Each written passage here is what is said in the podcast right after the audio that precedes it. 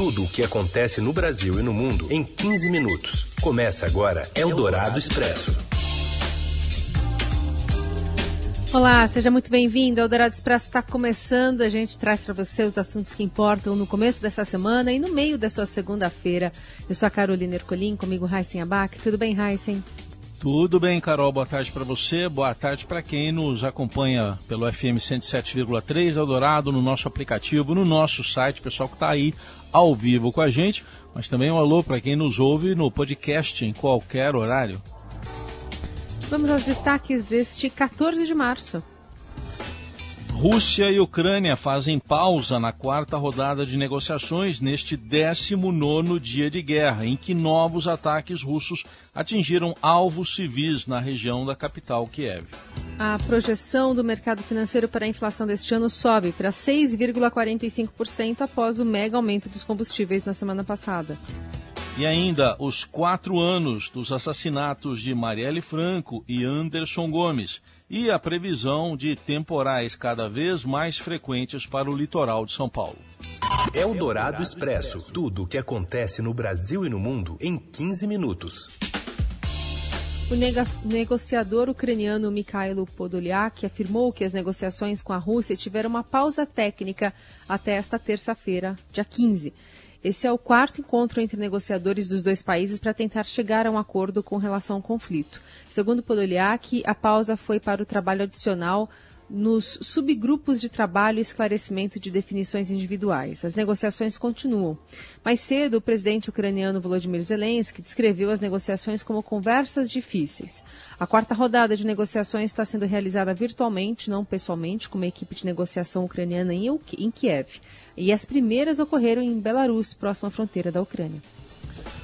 O ex-embaixador da Ucrânia no Brasil, Rostislav Tronenko, confirma a morte de ao menos um civil em novo ataque a um edifício residencial em Kiev nesta segunda-feira, enquanto negociadores russos e ucranianos estavam realizando a quarta rodada de conversas do 19º dia de guerra.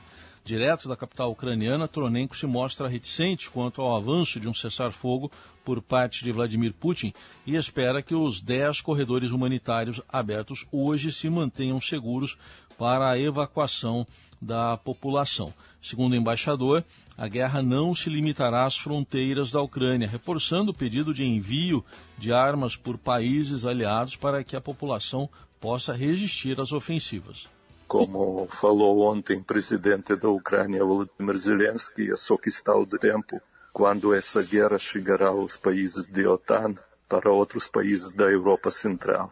Se eh, a Europa e o Ocidente não oferecer para a Ucrânia mais armas, aquelas armas que precisamos, Forças russas lançaram vários ataques aéreos neste domingo contra um centro de treinamento militar nos arredores da cidade de Lviv, no oeste da Ucrânia, a menos de 25 quilômetros da fronteira com a Polônia, país membro da OTAN, Organização do Tratado do Atlântico Norte.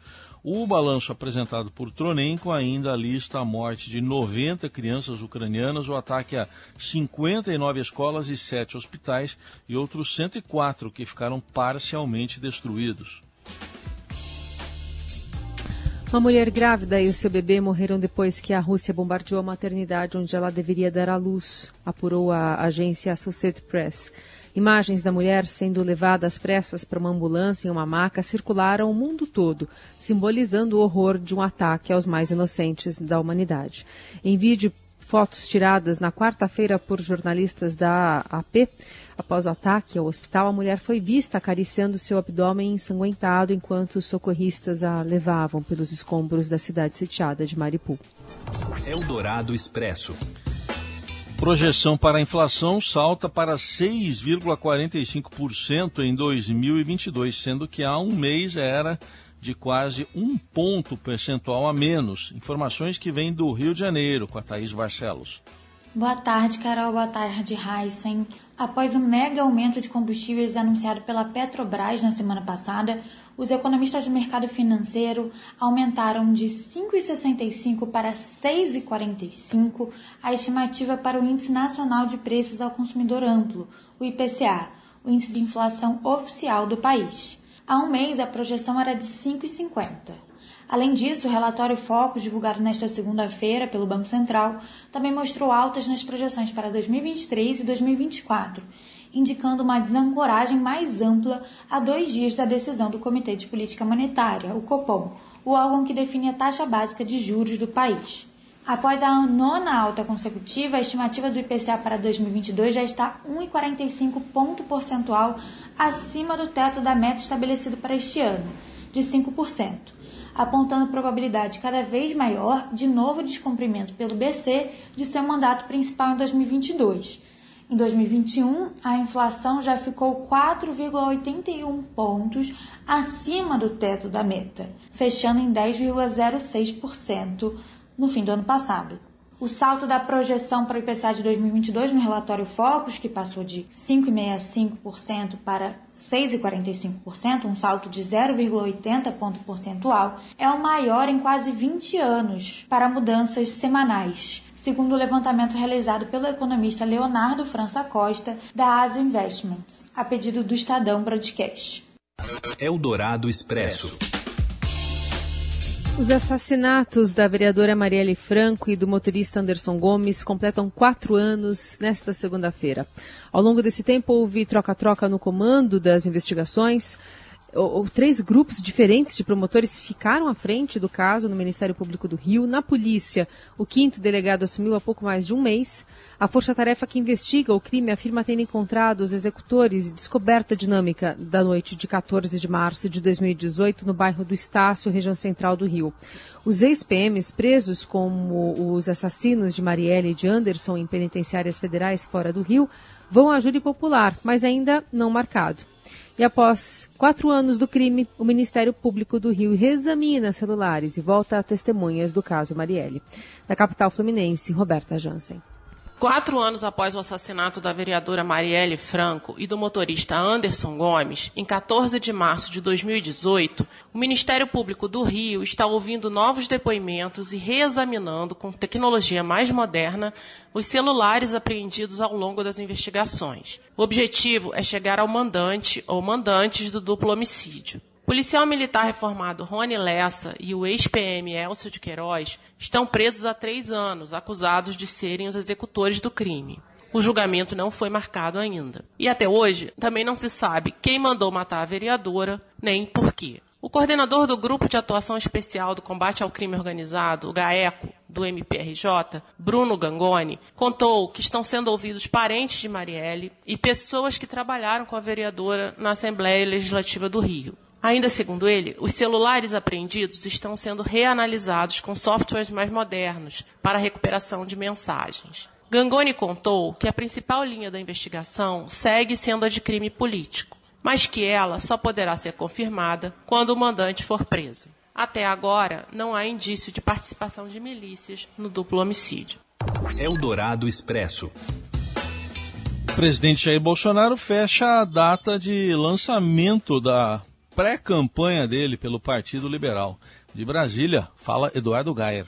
O lançamento da pré-candidatura do presidente Jair Bolsonaro à reeleição já tem data para acontecer, 26 de março. A informação é do PL, o partido do presidente. Mas o evento, que deve acontecer em Brasília, ainda não tem local definido. Duas pessoas estão à frente do lançamento da pré-candidatura: o presidente do PL, Valdemar Costa Neto, e o senador Flávio Bolsonaro, filho do presidente e, na prática, coordenador geral da campanha. Os detalhes serão acertados nos próximos dias. Bolsonaro se filiou ao PL em novembro de 2021 e agora tenta arrastar aliados para o partido do Centrão, que foi da base do PT no passado. Costa Neto, inclusive, foi preso no escândalo do mensalão e a legenda era a casa do vice de Lula durante os dois mandatos, o ex-vice-presidente José Alencar. Eldorado Expresso. COAF aponta que instituições de investigação, como a Polícia Federal, fizeram o menor percentual de demandas sobre corrupção desde 2014. Breno Pires, boa tarde.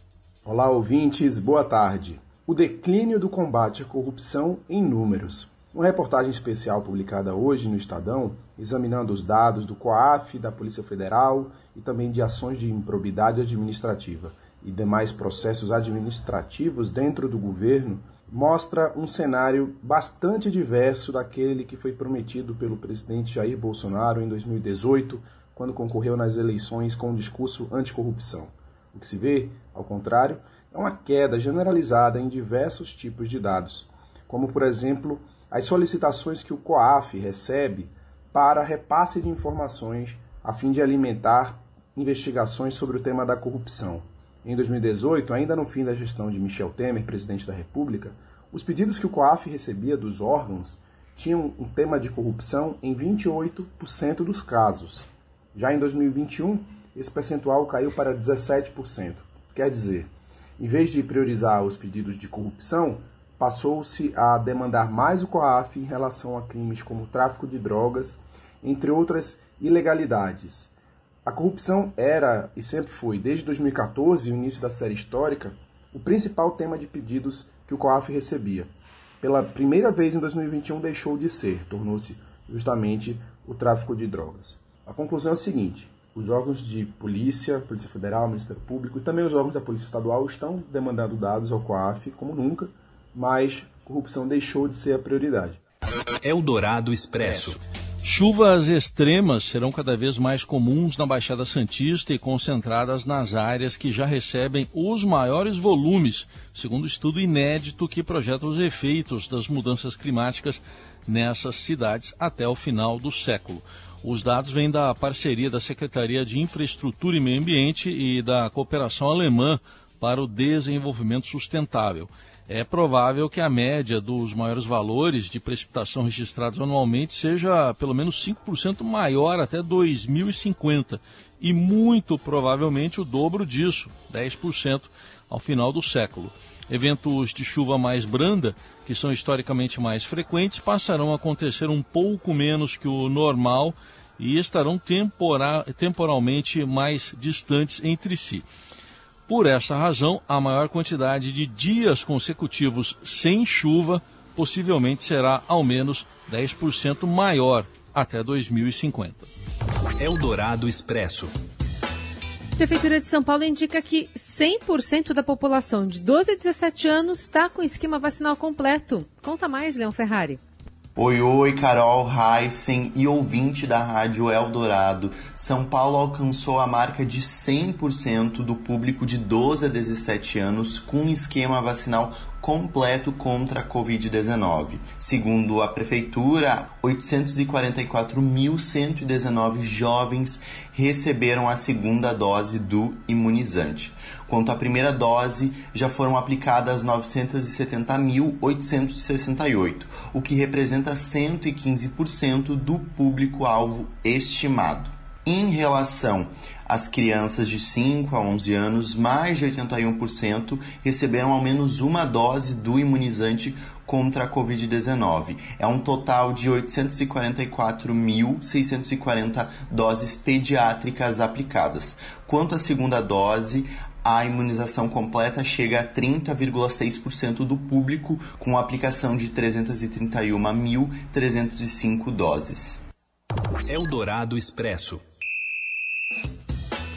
Neymar e Messi recebem vaias durante todo o jogo do PSG contra o Bordeaux. Fala, Robson Morelli. Olá, amigos. Hoje eu quero falar da situação do PSG no campeonato francês. A torcida rompe com o clube, a torcida lota o Parque dos Príncipes neste fim de semana, não para aplaudir o time, não para aplaudir os seus principais jogadores como Messi e Neymar, nem para comemorar a vitória de 3 a 0 diante do Bordeaux pelo campeonato francês. A torcida vai ao estádio para criticar dirigentes e jogadores do time. Neymar foi muito criticado o tempo todo em que pegava na bola e até mesmo no seu gol, ele foi vaiado. Messi da mesma forma. A torcida não aceita o trabalho desses dois jogadores por hora quem escapou das vaias dentro de campo foi o Mbappé, o jogador que conseguiu aí se safar dessas cobranças após a eliminação na Liga dos Campeões diante do Real Madrid. E nem mesmo os dirigentes foram poupados da torcida ou pela torcida francesa. Leonardo, brasileiro, que está no comando do futebol do PSG, foi muito criticado e pediram a sua cabeça para deixar o clube neste momento. E o mesmo aconteceu com o presidente do clube francês. É claro que o presidente não vai abandonar o barco, mas trocas no comando do futebol podem ser feitas a partir de agora. A temporada ainda tem mais dois meses, três meses. O PSG domina o campeonato francês e deve ser o campeão, não tem dúvidas nisso. Mas o grande projeto da Liga dos Campeões, mais uma vez, fica pelo caminho, mais uma vez naufraga. E pior, os jogadores estão sendo vaiados pela torcida. É isso, gente. Falei, um abraço a todos. Valeu. Eldorado Expresso. Agora uma pérola para você, uma gravação do show do Maracanãzinho em 1974 dos Secos e Molhados revela duas músicas inéditas às quais o Estadão tem acesso. A gente ouve agora o repórter do Caderno 2, Júlio Maria, o descobridor aí dessas pérolas. Fala, Júlio. Olá, ouvintes da Rádio Dourado, um prazer sempre falar com vocês. O assunto hoje é Secos e Molhados. Duas músicas inéditas. Inéditas porque nunca foram lançadas em disco dos Secos e Molhados, acabam de sair de um material bruto guardado por Marcelo Frois, o produtor e pesquisador no Estadão, a gente contou a história dessas músicas, contou a história do show do qual elas saíram, o show do Maracanãzinho de 1974, e mostramos em primeira mão as canções. E agora, pela primeira vez numa rádio, essas músicas são tocadas. A gente vai ouvir a primeira ela tem ali a primeira parte declamada pelo João Ricardo. Esta música não tem nome, ou pelo menos ninguém ouvido por mim lembrou-se do nome, mas a gente vai ouvir aqui um trechinho. Tá muito ruim o áudio, porque o áudio todo desse show é muito ruim. Era ruim, inclusive, ao vivo. O Ney Mato Grosso se lembra, dizendo que ele não conseguiu nem curtir o show porque não conseguia se ouvir. Mas vamos ouvir então um trecho dessa primeira pérola que agora, quase 50 anos depois, sai para vocês. Ele tinha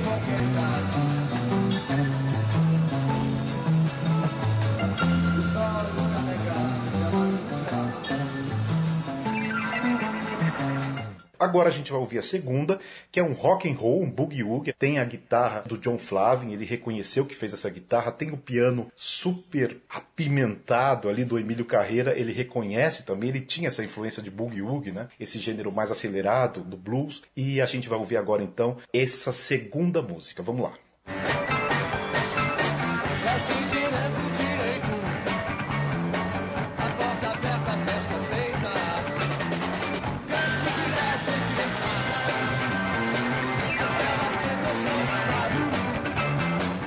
Então, as duas curiosidades aí para vocês, ouvintes da Eldorado em primeira mão. Primeira vez que essas duas músicas são tocadas numa rádio. Sensacional! E fica o convite para você ouvi-las na íntegra. Tá, tá lá no, no, na capa do Estadão, também no caderno 2 desta segunda-feira. Amanhã a gente está de volta com mais informações para vocês. Uma ótima semana a todos. Valeu, Heisen. Antes de falar valeu, Carol, só vou contar uma coisa para vocês. Crianças de que tinham 10 anos, 74, hum. e que hoje estão ali na faixa dos 50, adoravam e continuam adorando os secos e molhados. Tchau, valeu, Carol. Ainda bem, até. Você ouviu Eldorado Expresso tudo o que acontece no Brasil e no mundo em 15 minutos.